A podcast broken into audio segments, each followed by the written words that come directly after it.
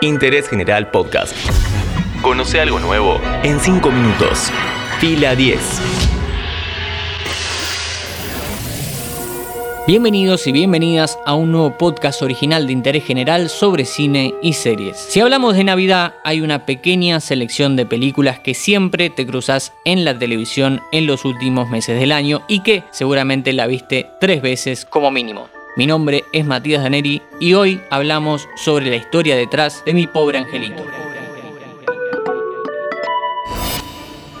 La inspiración para este clásico navideño no surgió de la nada. Su productor y guionista, John Hughes, entre 1979 y 1989, escribió y algunas veces dirigió 18 comedias para toda la familia. Entre ellas encontramos The Breakfast Club, Vacaciones con Chevy Chase o Tío Buck. En esta última, Hughes conoce y trabaja por primera vez con Macaulay Culkin. Una vez que terminó de rodar Uncle Buck, pensó, ¿y si hacemos una película con un nene de 9 años como protagonista? Al mismo tiempo que Hughes, otro joven escritor estaba llevando éxitos a la gran pantalla. Estamos hablando de Chris Columbus, quien guionó en 1984 Gremlins y un año después Los Goonies, dos películas que fueron un éxito y que forman parte de la cultura pop. Pero Columbus escribía para ganar prestigio y así que le den la posibilidad de dirigir. Así es como llegó a la dirección de Mi pobre angelito en 1990. Bueno, en realidad antes hizo una película sobre los últimos días de Elvis que se llama Heartbreak Hotel y es un desastre, pero como no se la encuentra ni por internet, nos olvidamos y lo perdonamos. Lo que queda por saber de preproducción son dos cosas. Cuando Hughes le mandó el primer boceto a Columbus, Mi pobre angelito era una comedia en Navidad, pero sin espíritu navideño. Fue el director quien le agregó esas partes. Por ejemplo, cuando Kevin va a la iglesia. Por otro lado, las películas ganaban plata por las estrellas que protagonizaban, así que Warner aportó 10 millones de dólares para la producción, un presupuesto bajísimo para esa época. Con la plata en los bolsillos empezó la búsqueda de actores y actrices, no con grandes salarios porque no los iban a poder pagar. En el casting, para ser Kevin, hubo más de 100 chicos, pero el papel desde un principio Hughes lo había escrito para Macaulay Culkin. Los bandidos fueron Joe Pesci, aunque primero se lo consideró para el papel a su amigo Robert De Niro, y Daniel Stern, aunque en un momento pidió aumento y casi se tuvo que bajar del rodaje. Con respecto al equipo técnico, la mayoría eran novatos que habían trabajado con Columbus en Heartbreak Hotel, esa película de Elvis que prometimos no recordar.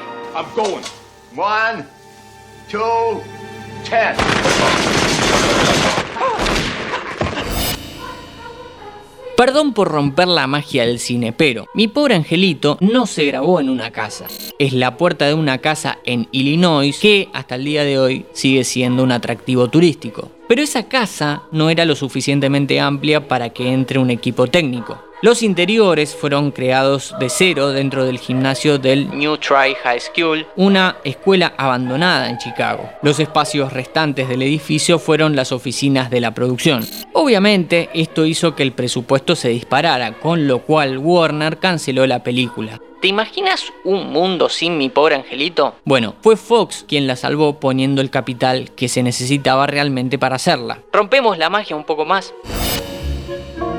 Primero, es una película de Navidad, pero toda la nieve es falsa, excepto la escena de reencuentro entre Kevin y su familia. Una sola vez nevó durante esa filmación y esa fue la única posibilidad que tuvieron para grabar y salió espectacular. Segundo, no hay ningún efecto especial, todos y cada uno de los golpes que reciben los maleantes son reales, obvio, entre comillas. Cada actor tuvo su doble de riesgo, inclusive Macaulay Culkin en la escena que sale con una tirolesa por la ventana de la o en la que rompe la repisa. Nadie en el set miraba los golpes en los monitores porque se sentían tan reales que quedaban asustados e impresionados. Mi pobre angelito, una película de bajo presupuesto grabada en tres meses con dos productoras distintas, se mantuvo más de medio año en cartelera, recaudando más de 300 millones de dólares. De esa película, que todos vimos, hablamos hoy en Interés General. Interés General Podcast. Encontrarnos en Spotify, en Instagram y en interésgeneral.com.ar.